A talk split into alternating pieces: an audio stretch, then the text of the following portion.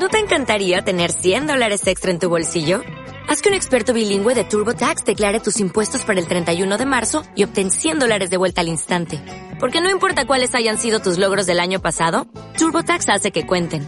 Obtén 100 dólares de vuelta y tus impuestos con 100% de precisión. Solo con Intuit TurboTax. Debes declarar para el 31 de marzo. Crédito solo aplicable al costo de la presentación federal con TurboTax Full Service. Oferta sujeta a cambios o cancelación en cualquier momento. Desde un espacio abandonado nos mira un gran observador. Busca la magia que nos rodea.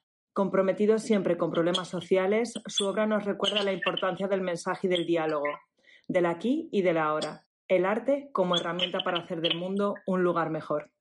Buenas tardes, Gerada. ¿Cómo estás? Buenas tardes, muy bien. Gracias.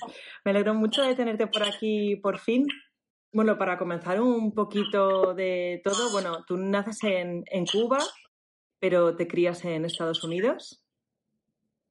Sí, eh, mi familia salió de Cuba cuando yo tenía casi cuatro años.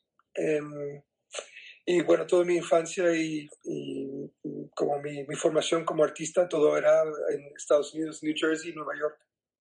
En Estados Unidos es cuando tienes tus primeros eh, pinitos dentro de lo que sería la, la, escena urbana, ¿no? Porque además estás en, en, Nueva York y, bueno, por todo lo que he leído, eh, comienzas haciendo intervenciones en vallas publicitarias en los años 90. Sí, era parte de un grupo un poco radical. ¿Culture Jamming? Ese grupo se llamaba Art Fox, que es, se escribía F-U-X. Entonces, como la mala palabra, pero se puede escribir. Y, um, y era como una cosa eh, curiosa porque habían tres de nosotros, eh, teníamos el apellido Rodríguez, pero uno era puertorriqueño, el otro era cubano y el otro era de Santo Domingo. Pero ¿y esta, ¿y esta coincidencia? Sí, curioso, curioso. Yo, uno se quedó con eh, el nombre Cuevas, el otro con el nombre eh, Ar Arcadio, eh, y yo me quedé con, claro, con Gerada. Pero después había como un italiano y un chico negro también. era como una mezcla en una escuela multicultural en las afueras de Nueva York, en Jersey City. Y estábamos eh, todos como molestos, vamos a decir, de lo que nos estaban enseñando, que, que, era como el arte actual. Y desde ahí empezamos a, a, a ser un poco más críticos y, vi, y, viviendo en una zona donde se podía ver la manipulación de vías publicitarias. El, el gran ejemplo es que en, en uh, the Lower East Side, de Manhattan o, o uh -huh. Downtown Jersey City, eh, habían eh, vías publicitarias de alcohol para emborracharte rápido, como Colt 45 o St. Ides, todas estas marcas. Y si tú salías a media hora, en las zonas más ricas, había un, una, una pancarta que decía ponte el cinturón de seguridad del coche. Entonces, este cambio tan drástico era algo que realmente nosotros decidimos hacer como más atención usando el arte. No, no, la verdad es que, bueno, de hecho, eh, vuestro movimiento, que era un movimiento además un poco de, de, resistencia, un poco también de cultura alternativa, no solo a lo que os estaban enseñando y lo que estabais viendo, ¿no? Eh, bueno, está muy inspirado, ¿no? Porque posteriormente se puso en palabras por, por, todo lo que he visto en el libro de No Logo de Naomi Klein. Sí, sí, sí. Sí, Naomi Klein eh, bueno, que, que estaba, para... estaba, estaba sí. muy activa ya y ella hizo un, lo que está en el libro de No Logo, eh, era una pieza que ella hizo sobre mí para el Village Voice, que antes era un periódico muy importante en Nueva York, uh -huh. para, para, buscar trabajo o para saber qué, qué era el, el, la cosa más eh, divertida para como de conciertos o música en vivo, y tenía buenos escritores. Um, ella, ella, también estaba, um, su esposo eh, era un, un VJ de Much Music en Canadá, y bueno, una pareja espectacular, la verdad. Bueno, de hecho, el, el, libro, para quien no lo sepa, es un ensayo que trata de analizar un poco la influencia de las marcas en la sociedad actual y de cómo tomar conciencia de cómo eso afecta o de cómo esas industrias trabajan puede hacer que se cree una especie de movimiento de resistencia contra el crecimiento capitalista en la, en la actualidad. Bueno, yo es, es un libro que, que tuve de, de, mesa hace un montonazo de, un montonazo de, de años. Y que, bueno, luego la vida te lleva a trabajar en multitud de, proyectos, ¿no? Pero es algo con lo que coexistimos y cohabitamos de manera natural y, más en las, en las ciudades. Eh, bueno, después de esta etapa y de estos años, te, marchas a Barcelona. Sí, em, yo, mira, pasaron muchas cosas. Claro, eh, pasaron miles. Yo eh, tenía como hice el grupo de Artfox se, se, deshizo y empecé con otro y después empecé a obra pues, como en solitario jugando con todo esto. Y eh, cosas de la vida, se nace mi primer hijo con un problema neurológico muy severo y uno de los lugares donde podíamos ir mm, para dejarlo que vive más años o despedirnos de él, porque el problema que tenía es que el sistema médico de Estados Unidos si tú no hacías lo que querían los doctores directamente, decían que era negligencia y te quitaban el niño, lo hacían como de, cuidado del Estado. Em, entonces, em, por enlaces que teníamos en, en, España, bueno, en Barcelona, y, em, y que Ana, mi, mi, esposa, tenía ciudadanía, Em, decidimos ir, ir para, para, Barcelona y, y, ver cómo podíamos salir de, este, de esta etapa. Em, nuestro hijo tenía una experiencia de vida de, de, dos años en ese momento. Él tenía dos años, decían que iba a vivir hasta cuatro. Y bueno, eh, hace, hace tres meses ha fallecido y tenía 20. Entonces, Barcelona, eh, ¿sabes? en una manera todo esto fue curioso porque yo tuve que parar de ser arte, cuidar de un hijo, em, desaparecer un poco eh, y después empezar como de nada, como nadie sabía que yo he hecho todo eso, eh, de dónde venía. Eh, yo recuerdo como la primera vez que, que como un artista de Nueva York que era un poco más joven, que sabía de mí, me encuentra, que, fue, que fue Swoon, que, que Doria Curry, que ella dijo, holy shit, tú eres la misma persona, como haciendo, como atando cabos, ¿no? Y eso fue curioso porque eso ha pasado ya después de, años muchas veces. Em, pero yo recuerdo que cuando yo me iba, alguien decía como, eh, un, relámpago nunca pega en el mismo lugar dos veces, ¿no? Como, o sea, como yo no, no equivocaba eso, es que... Eh, yo quería hacer mi arte en mi manera y encontraba mi manera de hacerlo. Y no importaba si estaba en Nueva York o, en Barcelona al final. Además, bueno, cuando os mudéis aquí, Barcelona está en plena efervescencia artística, vosotros tenéis unas circunstancias X, pero aún así comienzas a, a realizar intervenciones artísticas, a lo mejor en medianeras que no son las medianeras que ahora planteamos para hacer una obra mural, sino en medianeras Em, de casas que se han caído, donde se ven ventanas, donde se ven escaleras, donde se ve ese pozo de, bueno, una presencia de una ausencia, ¿no? De, algo que, ha sido habitado y que ya no y que ya no existe, o sea, que realmente ya eliges un lugar muy poético del cual emergen en primera instancia eh, retratos de personas anónimas. Sí, esa, esa dirección para mí Em, es, es la, perfecta. Yo creo que eh, ese, ese, cariño que yo tengo para las texturas y las historias que te dicen texturas reales me ha llevado a una dirección para, para las galerías que a mí me gusta mucho. Lo complicado para mí ha sido que, bueno, dos cosas. Eh, primero es que después para poder seguir haciendo ese tipo de cosas, tiene que como estar encajado dentro de el sistema de, de, festivales de murales. ¿Y qué pasa? Un festival de murales, una ciudad o una zona eh, eh, de una ciudad, lo que quiere es eh, obra que se va a quedar por alrededor de 10 años, para que sea como un museo en aire libre.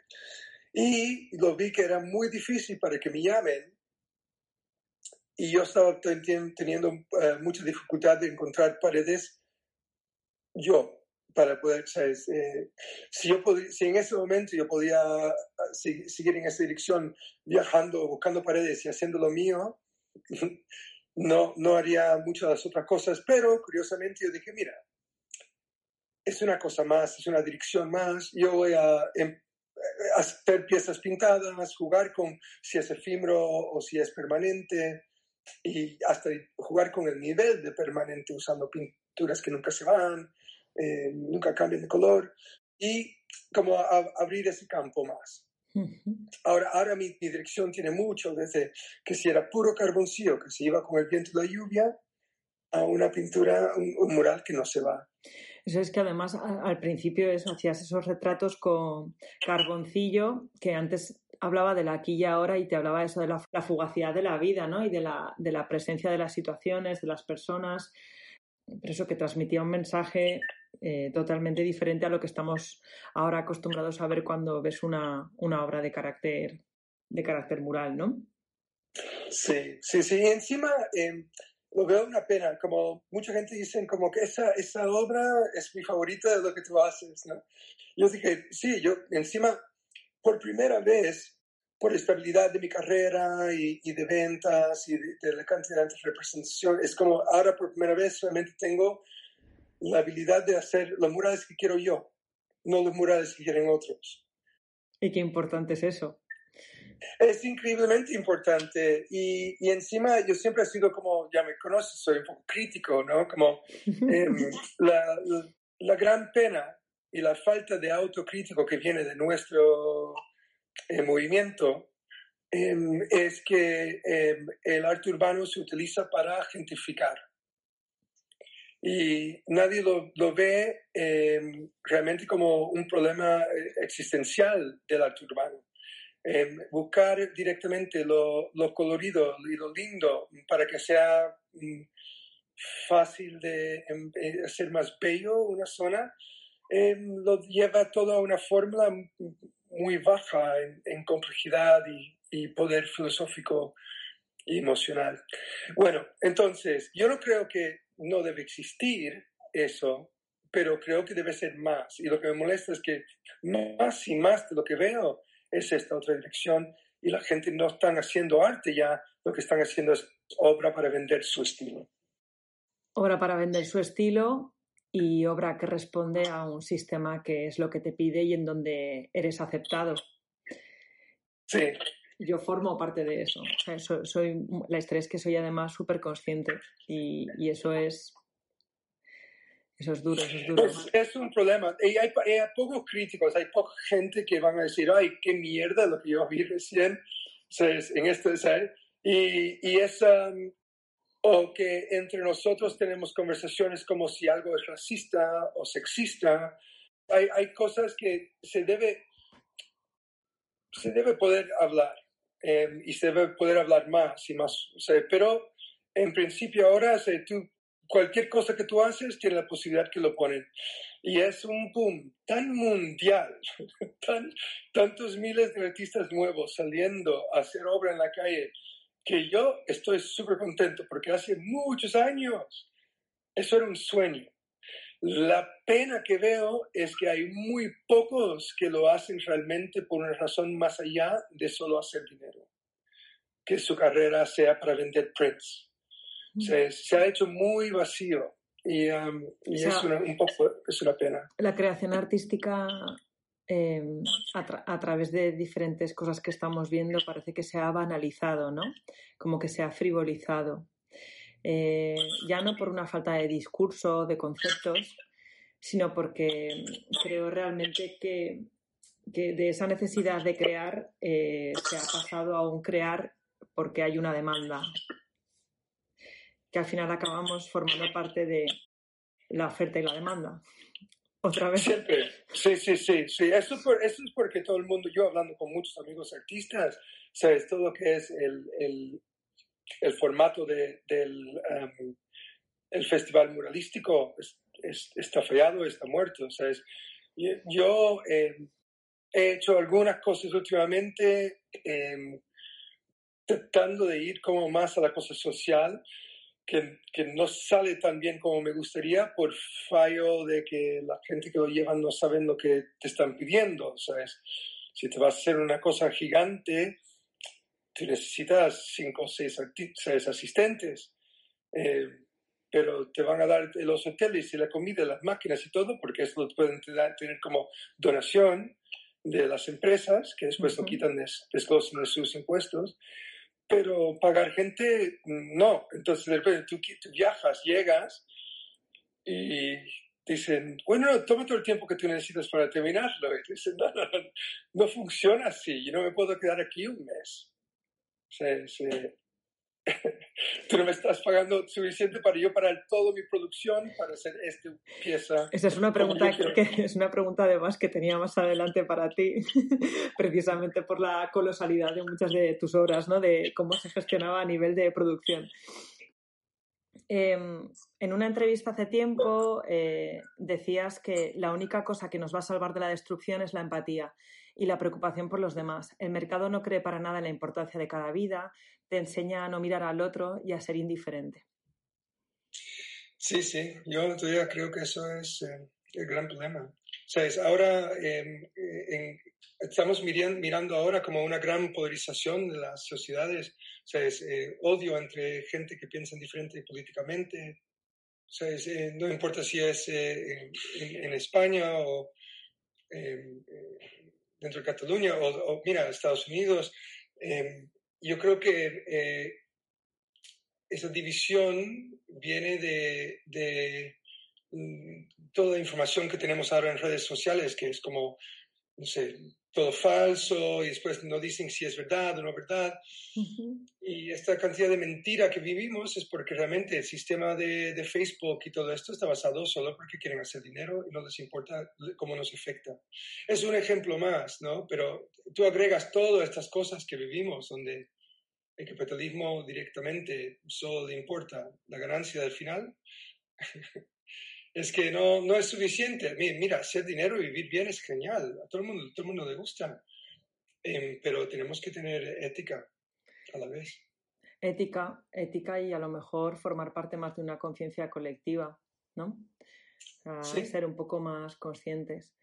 Bueno, efectivamente, en tu obra, como ya venimos hablando, eh, no se trabaja directamente la estética, sino que hay una investigación y siempre se busca transmitir un mensaje, hacer una historia, porque consideras que, el arte tiene que tener esa trascendencia y tiene que llegar a las personas para evitar precisamente esa banalidad y, y, perder un poco también la memoria de las cosas que han sucedido, ¿no? Y bueno, digo esto a raíz de que, bueno, en las últimas décadas has hecho proyectos gigantescos, y cuando digo gigantescos es proyectos que, has tenido que trabajar con, satélites para que hagan fotografías aéreas, eh, tamaños increíbles, has trabajado con muchísimos materiales, siempre la textura es algo que está muy presente, la textura, la investigación.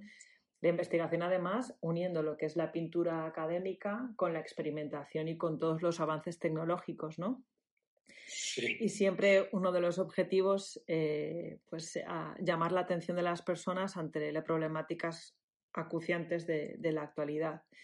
Y bueno, a mí me gustan mucho todas las terrestrial series eh, que tienes. Eh, bueno, la, obra de, Wish de, Belfast, quería que me la contaras un, un, poquito porque habla, bueno, tú siempre cuentas una historia de magia, ¿no? Un poco ahí en esa obra. Sí, em, fue, eh, fue curioso. Aquí viene un, un, chico cubano-americano viviendo en Barcelona para hacer una obra sobre uno de los lugares más complejos políticamente del mundo. Eh, Belfast tiene las paredes de paz más grandes y más largas del mundo, más, más grande que Palestina hoy en día. ¿Sabes? Cuando, cuando hablan de esta cosa de Brexit y como si se hace otra frontera ahí, te digo que eso puede encenderse mal. Em, entonces, lo que tienes es una situación donde hay mm, protestantes y católicos, que básicamente quiere decir ingleses y, y, irlandeses, eh, ya eh, luchando por tanto tiempo, em, em, que cuando vengo yo, pero que me piden hacer una obra ahí, claro, lo que yo encontré fue que ya habían eh, familias mezcladas, o sea, niños que ya son de padres mm, irlandeses e ingleses. Eh, ya el nombre, antes el nombre solo con tu nombre ya sabían de qué lado eras. Y empieza que ahora no. Entonces eso fue como una cosa de que sucede cuando em, hasta eh, lo que, el que antes era tu enemigo llega a ser parte de tu familia, ¿no? Es una manera de sanar. Entonces yo decidí ser una niñita, una de las primeras nacidas en una de estas familias. Em, y cuando salió esa idea de hacerlo, con esto, ellos me dieron una zona de, de, terreno eh, en, al lado del, el Museo del Titanic, donde se hizo el Titanic y, su, el otro barco que era otro igual. Y encima iba a ser como una zona mucho más pequeña. Pero al empezar a hacer el proyecto y la gente enterarse que estamos haciendo esto, me dieron todo el espacio disponible, que fue gigante. ¿Cuánto era más o eh, menos? Es cinco hectáreas. En, en, el medio de Belfast, que de repente había un espacio así tan grande. Y, eh, y, todo que era el material, necesitamos eh, un color, un clarito, arena, un color oscuro, tierra. Y después las empresas que le encantaban lo que quería decir la obra y empezaron a dar y dar, y empezaron a llegar asistentes y bueno, gente, voluntarios y todo. Entonces, eh, un, un, festival de, de, la Universidad de Queens, que no es un proyecto grande, pero que tenía muchos años y todo esto, aún siendo en, en the troubles, ¿no? En, en el tiempo de, de, problemas de, pelea en la calle, eh, seguía. Entonces eh, se hizo esta pieza que era una foto que le saqué a la chica en el momento que estaba haciendo un deseo. Entonces lo llamé, deseo, wish. Y um, dejándolo en esta manera abierta, bella, de, de pensar en este pensamiento de esta niñita nacida de dos lados que antes se odiaban, em, haciendo un, deseo, ¿cómo sería ese deseo? ¿no? Que dejar que tú hagas tu, tu decisión de qué, qué, sería ese deseo. Y el diálogo fue muy, muy curioso porque abrió, abrió muchas fuentes, había mucha gente en contra de la pieza, pero como, como todo, siempre hay alguien que no le gusta, ¿no? Siempre. Em, siempre. Y, pero, y esos son muy como gente que como gritan más que los demás, ¿no? Y todo el mundo, todo ha sido el que le gustó, y toda la prensa fue como muy amable y todo, pero mucho más tranquilo. Em, pero directamente yo creo que era una persona, ¿no? Como realmente era una persona que, que estaba enfadado que el dinero no fue a un artista local. Eh, que es como para un hater, o sea, eh, esto es como casi siempre la primera cosa que les molesta, ¿no? Como, ¿por qué viene alguien de afuera, ¿no? Como eh, si lo podemos ser nosotros. Ahora, piensa, este era un artista que solo hacía estrellas. Estrellas grandes, estrellas pequeñitas, hacía estrellas, pero en su mente em, esto era suficiente para ponerle mucha narrativa, ¿no? Como, bueno, como cualquiera, como si ya estamos en el arte contemporáneo con después de Duchamp, que un ladrillo puede tener, o sea, es solo un ladrillo encima de un pedestal, puede ser una obra bestial por el discurso atrás, ¿no? Esto es donde estamos. Pero aún así, aunque hubiera detractores y aunque hubiera polémica, porque ya, ya tengo la idea en mi cabeza siempre de que en la actualidad eh, no, no, hay obra si no hay detractores, porque tiene que, tiene que crear algo, tiene que dar un tipo de impacto, ya sea positivo o negativo, tiene que transmitir algo. Y, es interesante también, o sea, es interesante también que la gente también pretenda dialogar. Por supuesto que siempre te gustaría que fuera de una manera constructiva y no destructiva. Sí, sí, sí. No, y, yo creo que... Perdón, perdón. No, no, no, porque es algo que se echa mucho de menos, pero pero bueno, aún así el proyecto se realizó con toda esa ayuda de muchísimas personas, con gente que lo apoyó a nivel de financiación y con una, producción eh, colosal. O sea, me refiero, las imágenes las hemos podido ver gracias a que se hicieron vía satélite.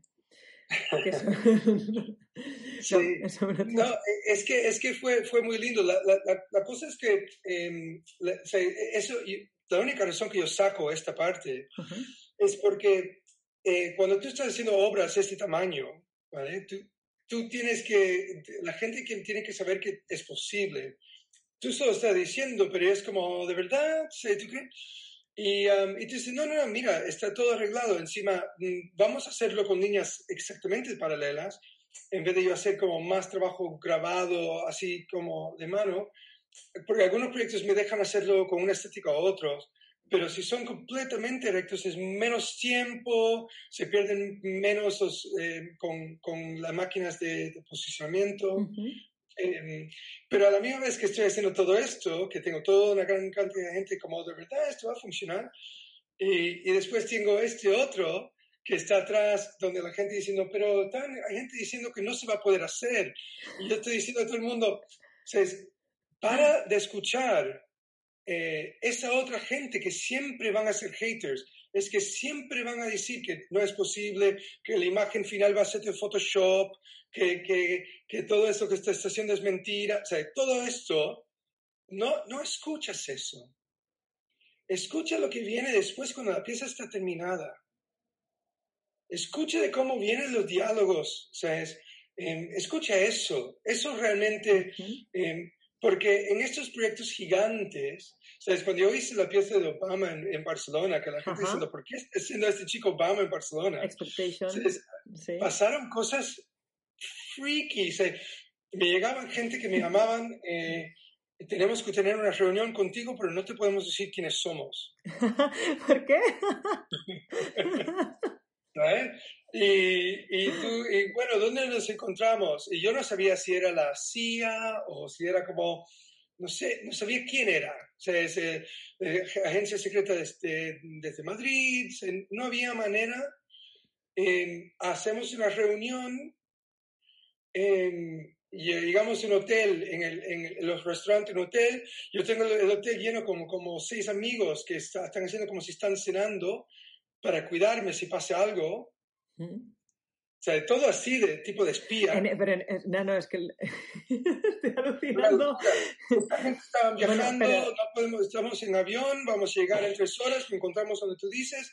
en plan gabinete privado del presidente, ¿no?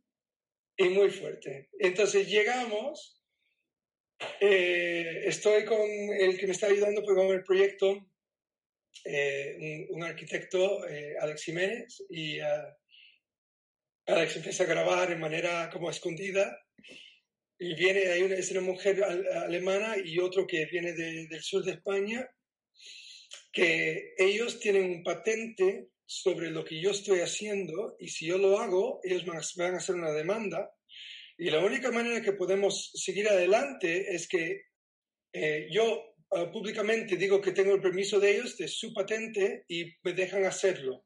¿Pero patente de qué? ¿De la imagen de Obama o de la, o de la, o de la técnica de...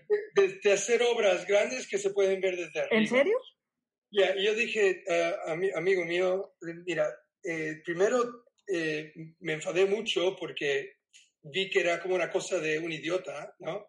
Que me asustó mucho porque lo tomó todo. Se, y, uh, y, um, y, yo dije, ¿y las, ¿y las líneas de Nazca? las señales. Entonces tú tienes, tú tienes básicamente, sabes, los gigantes de, de Inglaterra, blancos hechos en, en, tiza natural en unas montañas, sabes, eh, hay, hay, de esto por todo el mundo, de nivel neolítico, sabes, es como eh, y, y, no, entonces, eh, claro, ahí, Alex, y encima esto está grabado y lo que tú estás haciendo es acoso, y ahí directamente abogados para frenarlo porque él ya empezaba, eh, pero eso fue todo, o sea, el día antes de empezar la producción con la pieza de Obama. Entonces, hay de esto, de este tipo de cosas, hay tantas historias alrededor de... Fíjate que, que era una pieza que, bueno, aún estando en Barcelona, o sea, tú ahí querías plantear eh, un diálogo de, de, la oferia un poco del, del, cambio, un poco de, pues del cambio de poder, ¿no? De, de, la transición a una nueva era, que era algo muy positivo y que además las cosas viéndolas con perspectiva y con kilómetros se ven aún más positivas, que a lo mejor si hubiera sido en Estados Unidos, lo que hubieras tenido ya allí hubiera sido... No me lo quiero imaginar. Pero ¿y qué ocurrió con esta gente? Desaparecieron ya con los abogados dijeron que se claro. pero, pero, claro, era, era, tener que ah, pagar un abogado para silenciarlo y, y decir que ya si siguen, una, si, si, siguen haciendo ruido, eh, le hacemos demanda. Entonces desaparecieron. En la pieza de Wish, cuando se terminó, y queríamos sus imágenes finales para poder controlar, para ¿sabes? ya también eh, tener más fondos para eh, eh, el proyecto y darlo como a asociaciones que ayudan en esta dirección para esa zona. Em, vinieron Associated Press en el helicóptero a sacar la foto, entonces ellos lo sacaron en prensa, entonces es comiquísimo, cosa que tú no puedes controlar. Eh, el de Obama, eh, el día que estábamos terminando, llega una tormenta, una de las peores tormentas en 50 años, que era como un mini huracán en el Mediterráneo. Eh, estaba lleno de voluntarios para ayudarme a hacerlo y empezaron a entrar la mañana después de la lluvia y era tierra de relleno, que es un tipo de como arcilla, y se hace como sopa cuando está mojado y cuando está duro es como piedra. Y entraba la gente y se le caía la pierna entera en el barro y después todo el mundo ayudando para sacarlos y después no se podían encontrar los zapatos. Entonces, después de cuatro personas perdiendo zapatos, botas, ¿eh? o sea, de, una obra de Lanzart se convirtió en performance. En performance, total. Entonces, ahí bueno, ya estaba en el baile y todo se iba a ser sin ánimo de lucro y todo. Entonces, claro, yo, no tenía fondos. Esto era como una idea loca de un artista diciendo, se va a hacer un presidente negro. Yo, eh, viendo el racismo del mundo, ¿sabes? en Estados Unidos y viajando por el mundo y todo, ¿sabes? ver una persona negra llegar a ser el presidente de Estados Unidos, para mí era una de las cosas más bellas para el, para el, para el ser humano es porque eh, puede ser que él no llegaba a ser el presidente fantástico que esperábamos y todo esto, pero solo en, la base, solo que pasaba eso, ya era un gran avance para, para la humanidad. Gran avance. Entonces yo estaba celebrando eso. Eso para, eso para mí era como realmente lo, lo, más importante. Eh, entonces tuve que buscar una excavadora de 5 toneladas todo terreno que no se, no se atascaba aún si era como un metro y medio de barro, podía salir. Y los camiones que venían con grava y arenas y todo se atascaban y esto con, esto con, con ah, cadenas y todo lo sacaba y, y, pude terminar, pero terminé así. ¿Cómo, ¿Cómo, diriges a nivel de producción un proyecto de esas características? O sea, estás con, o sea, con, con los medios, con las personas. Es que ya el hecho de de dirigir a un equipo de personas a ese gran volumen me parece una odisea. O sea, me parece una auténtica odisea. Yo, y siempre, y siempre lo he hecho con poco presupuesto. O sea, em, yo, yo, yo, yo siempre he dicho, yo dije esto cuando hicimos a Wish, yo dije, esto solo va a salir si es lo que quiere el universo. Quiere decir que no es porque yo como artista quiere que salga, tiene que creerlo todos los que están involucrados, los que dan los permisos, los que dan material, los que están en las máquinas, los que van a poner eh, su tiempo como voluntarios. tiene que ser una cosa tan expansiva o no pasa. Tiene que ser un gran sí a niveles casi imposibles para poder hacerlo sin presupuesto. Hmm. Eso es lo, curioso. Obama se hizo con eh, al final yo tuve que pagar en total, era 3.500 para una excavadora no prevista, ¿eh? porque si iba a ser todo con gente. estaban viniendo gente, gente estaba tomando aviones. Para venir a llevarte. Había, había un amigo que se quedó en la parte de adentro, lo siento, explicando a toda la gente que venía, o es que no podían entrar porque se estaba perdiendo los zapatos. Es muy fuerte, es muy fuerte. el proyecto que hiciste en el año 2019, el de Perpetual Flow, que hiciste en, Marruecos, que además la, estaba trabajando con la, con la fotógrafa Ami Vital, porque además era un proyecto con la Batsa, es un proyecto, con, un proyecto con unos objetivos muy hermosos y muy bonitos, que además tiene ahora un testigo de otros proyectos de arte público muy importantes. Pero este proyecto, por ejemplo, el de Perpetual Flow, que además era con grava, con, con tierra y que eran unas manos. ¿Qué, qué tal fue la, la, gestión, producción de...? Claro, porque estamos hablando de Barcelona y luego de repente te vas a Marruecos y ya es otro universo. sí. Em, yo estaba jugando, o sea, a mí me encanta la tecnología. O sea, si yo no era artista, sería arquitecto. em, eh, porque realmente me encanta mm, em, eh, jugar con programas como Grasshopper y Rhinoceros. O sea, no soy experto para nada, nunca fui a la escuela, pero me encanta jugar, ¿no? Entonces, o sea, vamos a decir, soy mucho mejor en Photoshop y de cosas para preparar bocetos y arreglar fotos y todo esto que estos otros programas. Pero me encanta todo lo que viene con esto. Y cuando me enamoré de texturas en medianeras y después texturas para obra de galería, esto de usar textura a nivel em, de lo que vemos en Google Maps y Google Earth me empezó a fascinar. Em, em, y, y, cuando llegamos a, a, ese proyecto de Marruecos, el Perpetual Flow, ahí fue como una de esas maneras, de, lugares donde decidí, voy a directamente utilizar lo que hicieron eh, las culturas que, que, crearon las líneas de Nazca. Porque ahora estábamos en una zona, está justo afuera de Usasat, eh, que es como el, la, puerta del desierto, ¿no? Todo el mundo que va a salir a, a, los oasis por las noches salen de ahí. Eh, y es, es, curioso también la ciudad porque es el, el, Hollywood de Marruecos. O sea, es, todas las películas que se hacen en el desierto se hacen ahí. Y los hoteles están llenos de cosas como de películas de, de Egipto y de, es, es, muy fuerte. Pero bueno, eh, muy auténtico, hay poco turismo.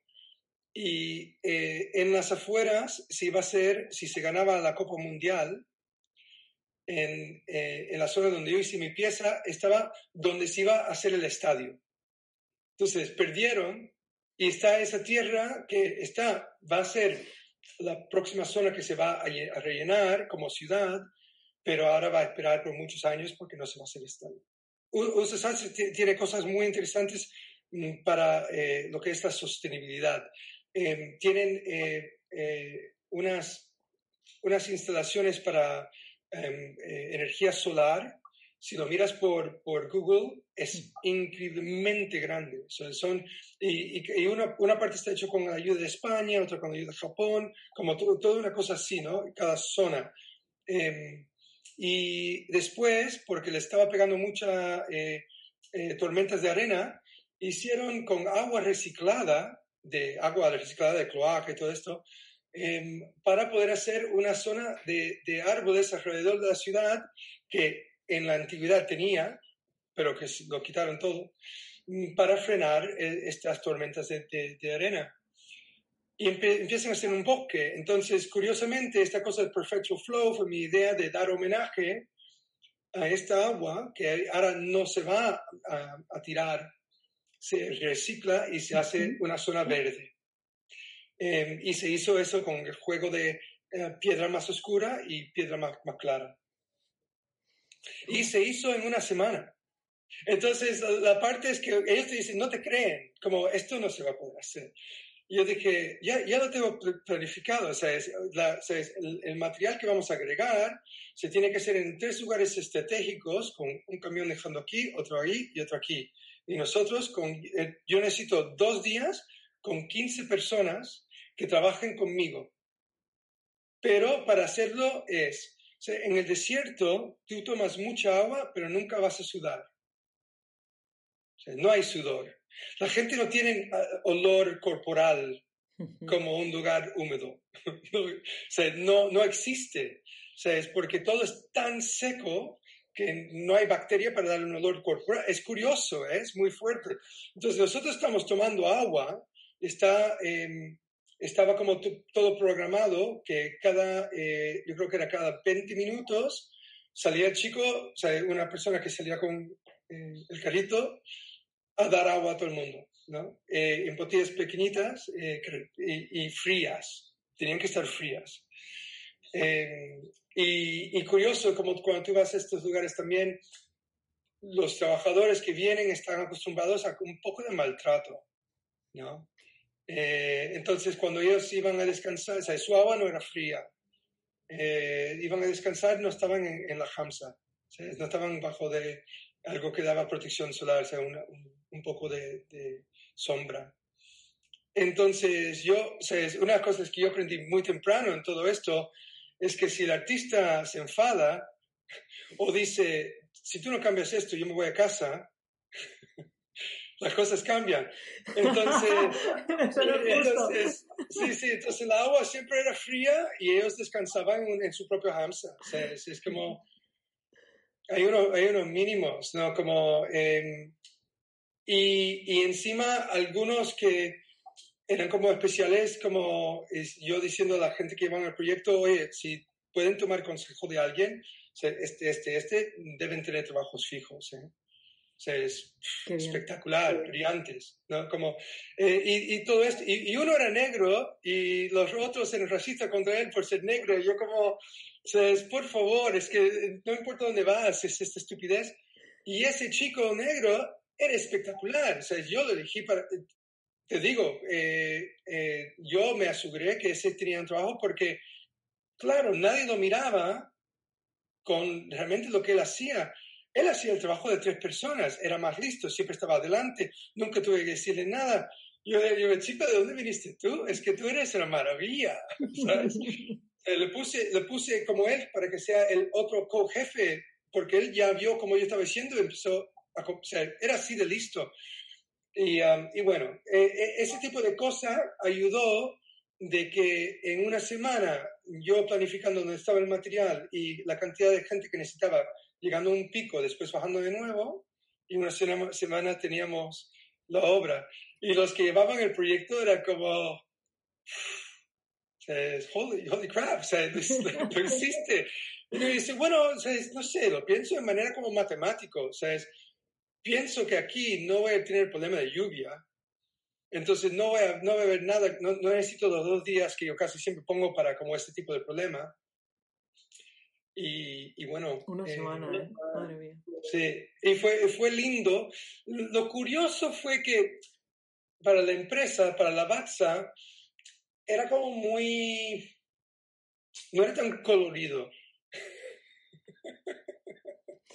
Pues es, es, muy como, la como líneas de Nazca, que las líneas de Nazca casi se ven, pero es un poco... Eh. Yo como, eh, tú no entiendes lo que hicimos, lo que hicimos fue maravilloso por el dinero que era y por el tiempo que teníamos. Hmm. Es como nadie hace eso. Vamos a ver, tomándolo como el regalo. Y, y, lo lindo que es, porque esto, no, esta pieza no se va a ir. Esta pieza va a salir ya en satélite orgánicamente por Google. Porque la, la, fotografía final... La fotografía final, la final era, era eh, con drone. Em, y eso también fue muy curioso porque em, es una monarquía absoluta eh, y todo es militarizado. Y subir un dron sin alguien militar sentado ahí es como te ponen en la cárcel directamente y después vas a juicio después de seis meses.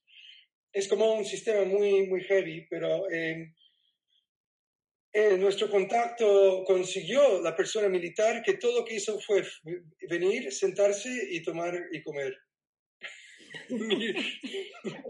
no miró las imágenes, no le importaba nada, ¿sabes? Era como tenía que estar. ¿no? Eh, entonces lo, lo, cuidas bien, le das café, le das comida él se siente contento y puedes tirar el dron.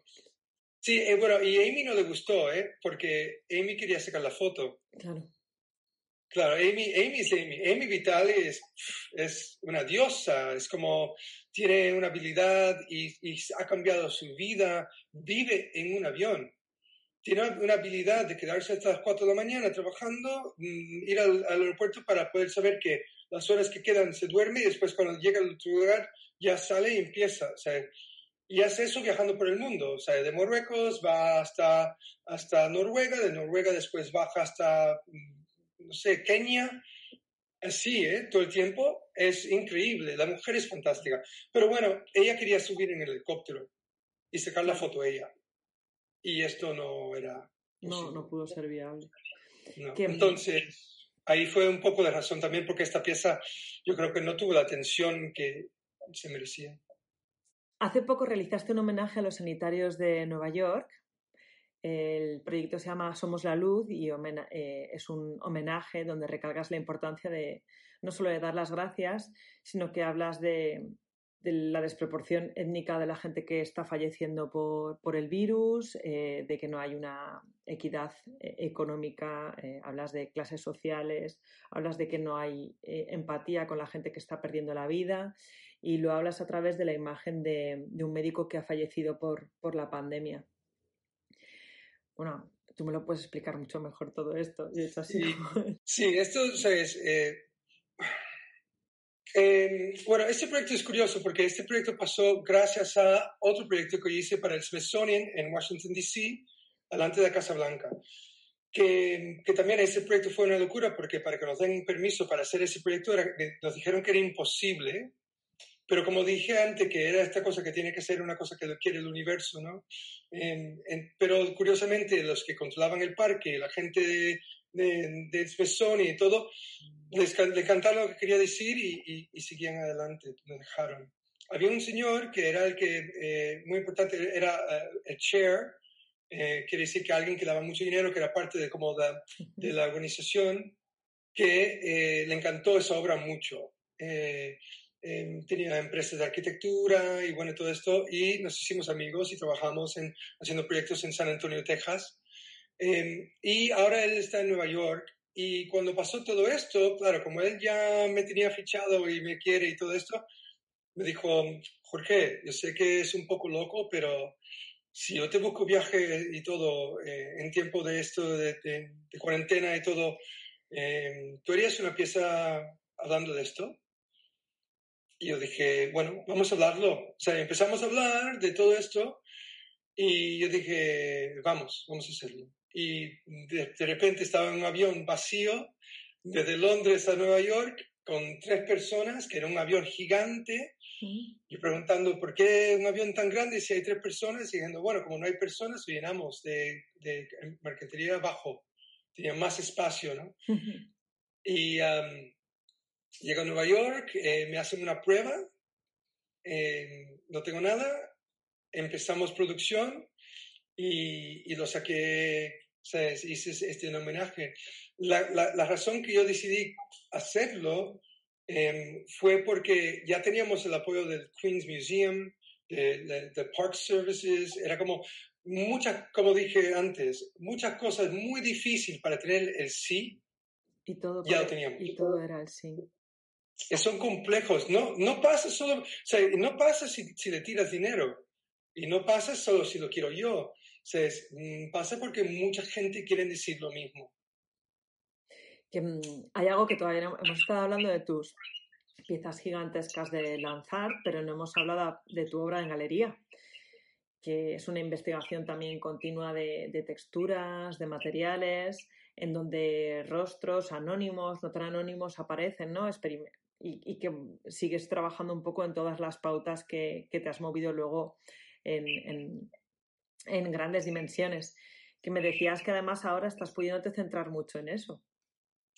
Sí, sí, sí. Em, la dirección de, de, grabado, em, ¿sabes? Algunas veces mm, por, por ser eficaz, eh, algunas veces directamente iba por lo que era como em, un, lo que se llama un filtro, ¿no? Que tú podías hacer líneas paralelas en Photoshop y todo esto, que funcionaba para poder hacer como lo que yo quería que era como una imagen fotográfico ese tipo, si tú miras la obra de, de hay artistas, hay artistas que solo que hacen, hacen fotocopia y lo pegan y es, que y aún siendo que me gustaba eso, yo mm, siempre me gustaba mucho la obra de, de Miles Mack, el Mac, que tiene una un, dirección de grabado muy lindo.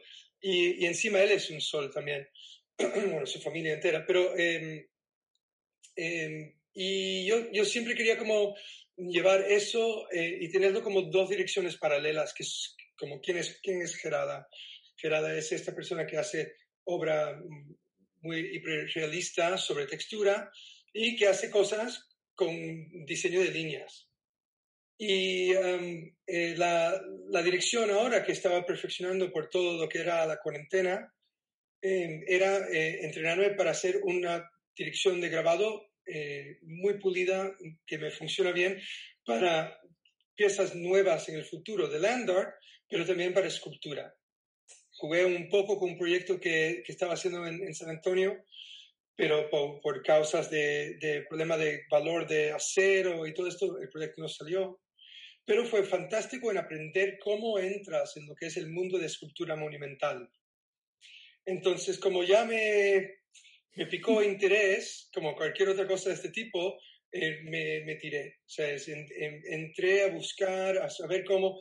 Entonces, todo este juego ahora de... Eh, del grabado con forma de 3D para hacer escultura y involucrarlo de vez en cuando en mi mural em, y, después también la obra de galería. Y, abrir esta dirección de escultura monumental que me interesa tanto. Entonces ahí estoy, ahora es como un enfoque eh, en, en, obra. Em, estaba como muy, últimamente tenía que terminar unos bocetos para unos murales que vienen en breve em, en, en, Barcelona, em, pero después viene un proyecto muy grande con una, una ah, arquitecta, importante aquí de Barcelona que se llama Benedetta Tagliabue, que fue la que hizo el mercado de Santa Catarina, emblemático en, en, Barcelona. Y bueno, ella hizo un edificio similar en Nápoles. Entonces estamos trabajando, trabajando con ella allá. Em, y y proyectos así, como proyectos como muy, como saliendo de, de, lo, de lo, normal. Una cosa ahora para, eh, para Dubai, eh, es un proyecto muy lindo para, para, el año que viene, que voy a estar trabajando mucho, y es con el diseño de grabado. Entonces, si yo me quedaría en Nueva York hace tantos años, los contactos que tendría serían diferentes. Y podría ser que tendría muchos más.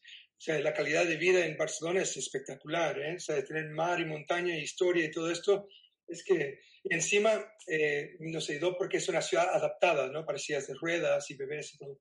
Pero eh, lo curioso que veo ahora, años más tarde, es que estos enlaces que haces por proyectos, por la vida, viajando y todo, yo tengo, amigos en, países árabes que son como familia, que me, trabajan conmigo y siempre estamos hablando de proyectos. O sea, lo mismo me pasa en diferentes partes de Estados Unidos y por toda Europa.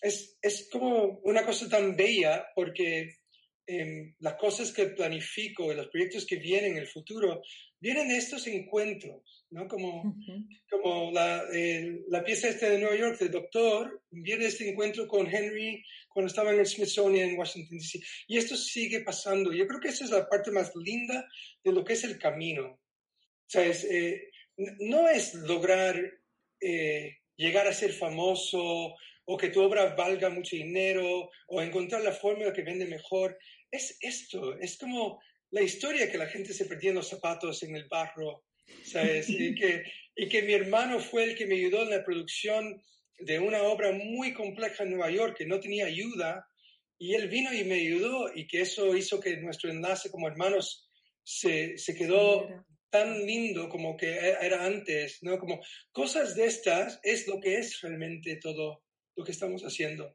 ¿Sabes? No es solo el mercado, no es, es toda esta cosa humana que pasa, es nuestra conversación ahora mismo. Mm. Esto es lo bello. Y esta parte que aprecio tanto, porque todo lo que viene en el futuro y todo lo que ha pasado em, es una cosa tan rica, em, muchas veces difícil, muchas veces momentos que son tan sublimemente lindos que no lo puedes creer, que te quedas callado por un rato diciendo, mira dónde estoy, preguntaría tantas cosas, eh, Jorge, estaría ahí como... bueno, dentro de tu labor de ideador, de creador, no solo con las manos, tienes una gran parte también de gestor. Y de hecho has estado muchos años realizando el festival Avantgarde en Tudela. Sí. Cuéntame de dónde aparece Tudela en tu vida. Sí, ah, mira, fue curioso. O sea, de repente, por una razón u otra, yo teníamos, teníamos un, un momento que pudimos hacer un cambio. Los niños eran pequeños y queríamos probar esto de cómo vivir eh, de comida orgánica, de un huerto. O sea, ya estaba un punto que no importaba dónde vivía. O sea, si estaba cerca de un aeropuerto, ya es suficiente. ¿no? Entonces, podía hacer mi obra y vivir en medio de nada llegamos a vivir en Tudela y, después de vivir dentro de Tudela, eh, salimos a un pueblo en las afueras de 300 personas. En, en, un lugar idílico eh, donde teníamos una libertad increíble y estábamos apartados de amigos y todo esto, pero fue como unos años muy, muy lindos de, de ver los niños ser libres ¿no? como, y tener un huerto increíble. y, bueno, y ahora, bueno, este año se ha vuelto a realizar la edición del festival. Sí. Hay una cantidad de obras murales ahí, pues desde Filippo Minelli, Faith, Sixe, este año, bueno, este año ha ido Miss Van, ha ido Mina sí. también. ¿Que ¿Vas a seguir continuando también tu labor de gestor? Sí, e, ese fue, fue, fue curioso. Eh, el enlace que existe, la razón que han, ha ido 10 años, aún siendo que no es mi festival, no es como Asalto o, otros estos que tienen su proyecto y el gobierno le da dinero y ellos, ellos gestionan. Esto es eh, el, la oficina de cultura de Tudela que lleva el proyecto y cambia y es empezar con un nuevo concejal y, y, es muy, muy, muy, muy, muy loco.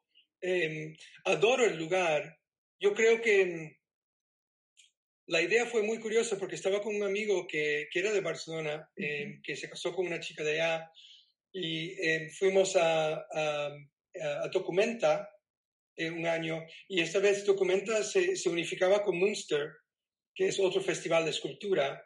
Y um, fuimos a Munster y era un pueblo como Tudela, una ciudad pequeña que tenía esculturas de todos los nombres grandes.